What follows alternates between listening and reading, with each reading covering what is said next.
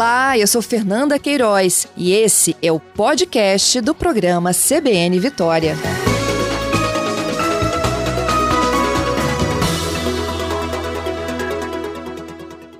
Eu começo perguntando, foi uma reunião produtiva, secretário?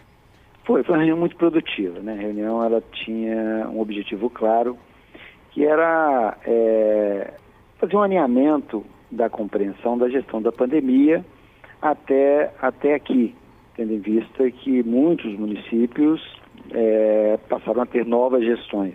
Então, alguns prefeitos foram reeleitos, mas muitos, nós temos novos prefeitos em muitos municípios. E, e esse é um momento, um momento muito crítico da gestão da pandemia, né? Nós, vocês estão acompanhando desde o início, desde março, o governo do estado estabeleceu um modelo de gestão da pandemia, estabelecemos um critério de gestão de risco e um mapa, e o mapa de risco é matriz de risco. Então, era importante que a gente comunicasse, que os novos gestores tenham compreensão exatamente como é que funciona essa metodologia, quais são os indicadores que impactam na alteração da classificação dos municípios, como isso é feito e como esse acompanhamento também é feito pelo Núcleo de Estudos Epidemiológicos, lá coordenado pelo Instituto Jones, e também pelo acompanhamento do, de, de, da evolução da doença, dos casos, a partir da perspectiva da avaliação do Laboratório Central.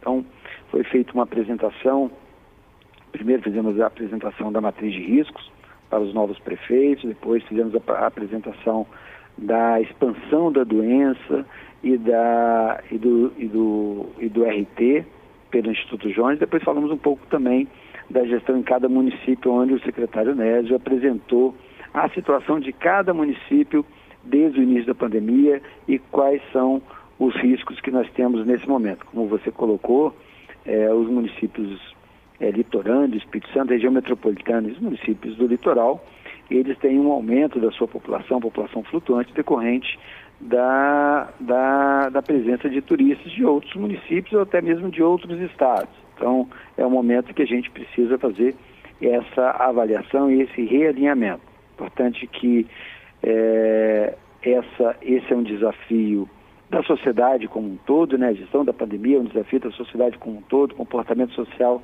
é fundamental para que a gente possa ultrapassar esse, esse momento. Nós estamos muito próximo agora de iniciar o programa de imunização, né? Então o governo federal está para anunciar a data do do início da imunização, da proteção, sobretudo dos grupos mais vulneráveis, mas ainda temos aí um período, um período muito crítico, o um período de férias, né? um período uhum. de janeiro, fevereiro, que se estende ali até o carnaval.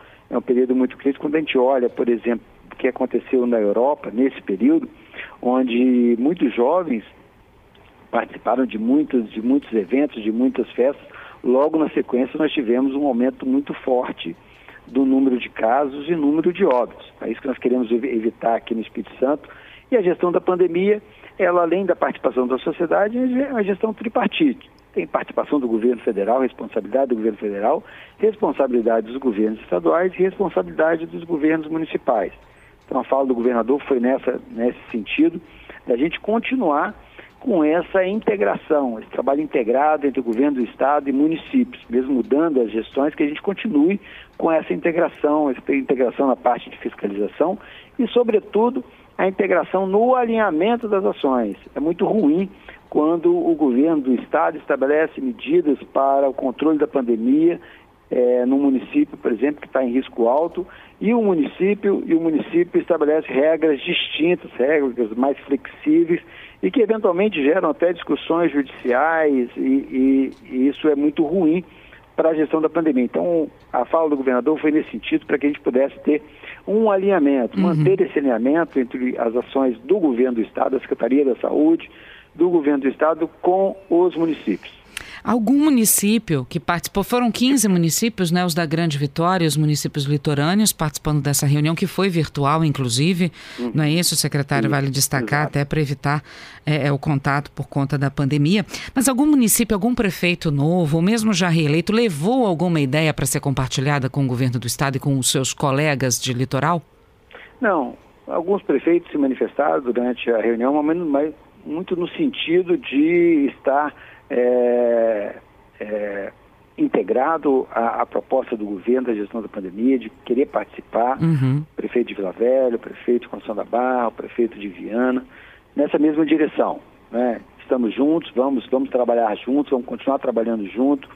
A fiscalização do município, junto com a fiscalização do Estado, in, in, intervindo naqueles locais onde você tem aglomeração, onde você tem é, risco de transmissão da doença, de propagação da doença. Eles levantaram algum tipo de dificuldade específica? Não, não foi apresentado nesse momento da reunião, não. Talvez na, no decorrer da, da, das, das, articulações entre o governo do Estado e o município, através da Secretaria de Saúde, junto com as secretarias municipais, surjam aí algumas dificuldades. Uhum. O, o município de Conceição da Barra, o prefeito de Conceição da Barra, colocou à disposição uma estrutura hospitalar que eles têm também, que vai ser avaliado pela Secretaria de Saúde com possibilidade de utilizar para atender os, o, as pessoas do município que eventualmente sejam acometidas pela doença. É, essa reunião foi mais então para um alinhamento, principalmente para os uh, prefeitos mais novos, né, os que estão entrando pela primeira vez, mas já ficou definida alguma, é, alguma estratégia específica, além da que já foram citadas, por exemplo, mais restrições nas praias ou algum tipo de limitação? Ficou alguma coisa definida em relação a isso também? Porque é uma preocupação de muita gente. Né? As pessoas que moram nas cidades litorâneas se preocupam com os turistas que vêm de fora. Turistas também se preocupam os muito turistas que estão dividindo o mesmo local com eles, né? Mas o interessante também é que todo mundo vem, né, secretário? Seria bom que as pessoas mantivessem o distanciamento, o isolamento social, mas ninguém aguenta mais ficar em casa. Mas dá para fazer com responsabilidade. Ficou, traz... Ficou é, trouxeram ou levaram ou definiram algum tipo de estratégia mais específica? É, você, você tocou num ponto muito importante, Patrícia. É importante que as pessoas tenham responsabilidade não é que as pessoas não possam ir à praia, mas é importante que, ao, ao se posicionar no, no, ambiente de praia, que mantenha a distância entre as pessoas, entendeu? Que use máscara. Claro que quando você for dar um mergulho, isso não é possível. Deixe a máscara na sua barraca e vá dar um mergulho e volte. Coloque novamente o equipamento de proteção individual, higienização das mãos, ou seja, aqueles protocolos que nós estamos falando desde o início, se eles forem observados, mesmo no ambiente, com, no ambiente é, de lazer, como um espaço público, como uma praia, é possível fazer com segurança. Então é esse o pedido e claro que a gente vai iniciar agora uma revisão desse, dessa, desses protocolos, discutir com os municípios também de que forma nós podemos orientar. Mas, é, mas o, o ator principal nesse processo é o cidadão, é a consciência do cidadão, é a empatia de, de, de não é, colocar em risco a sua vida e colocar em risco a vida dos seus, dos seus amigos, dos seus familiares, ao, ao ser contaminado e levar essa doença para dentro da, da sua residência. É isso que a gente tem visto. O que o governador pediu aos prefeitos foi que os prefeitos façam esse diálogo com a sociedade, né, que os prefeitos se apresentem, discutam-se com a sociedade, conversem com a sociedade e coloquem para a sociedade que nós estamos num momento muito crítico ainda da doença. A doença ela não foi embora. Nós tivemos um período de estabilização da doença. Praticamente todos os municípios do estado do Espírito Santo estavam em risco baixo. Isso gerou uma sensação de que nós já tínhamos vencido essa doença. E a gente sabe que essa doença, esse vírus é um vírus que nos surpreende a cada dia. No início nós tínhamos muitas teorias com relação ao comportamento do vírus.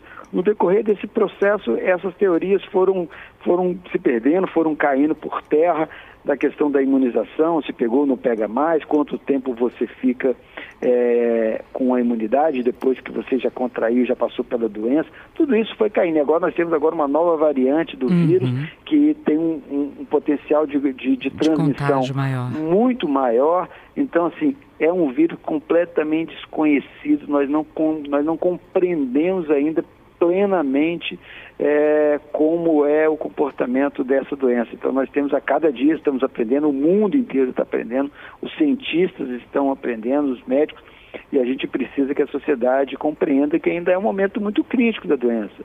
Se uhum. nós não tomarmos as medidas de segurança, de distanciamento, de uso de equipamento de proteção, de uh, utilização de, de, de é, higienização das mãos, nós teremos é, ainda muitas, perderemos muitas vidas. Então, e essa foi a mensagem do governador. Portanto, o governador pediu aos prefeitos também que intensifiquem a, as ações da, de acompanhamento de casos ativos. Isso é fundamental para a gente interromper a transmissão do vírus. Identificar rapidamente as pessoas que estão com, com, com sintomas, testar essas pessoas e que as pessoas se isolem e cumpram o isolamento dentro das suas residências, fazer a testagem de ativos através da, das equipes de vigilância da família, de saúde da família. Então, é fundamental que os municípios, esse foi um pedido do governador, que os municípios intensifiquem essa ação de identificação e isolamento dos casos ativos em cada município, para a gente interromper a transmissão. Uhum. Bom, as forças de segurança, digamos assim, né, também estavam na reunião e a gente sabe que está numa operação verão que vai até o final de fevereiro, com reforço da Polícia Militar no litoral do Espírito Santo, nesses municípios que compõem o litoral do Espírito Santo. É, alguma estratégia diferenciada para eles também em relação à Covid? De repente alertar a população, o policial que estiver passando pela região, para que use a máscara? Existe isso ou não? Eles vão cuidar realmente mais da segurança da população, segurança patrimonial? É, essa, essa é a, a, a, missão principal da Polícia Militar né, e da Polícia Civil. Mas nós fizemos uma reunião antes da reunião com os prefeitos, estamos em reunião no Centro de Comando e Controle, com a equipe da segurança, a equipe da, da vigilância, a equipe do PROCON, para a gente fazer uma reavaliação das diretrizes operacionais.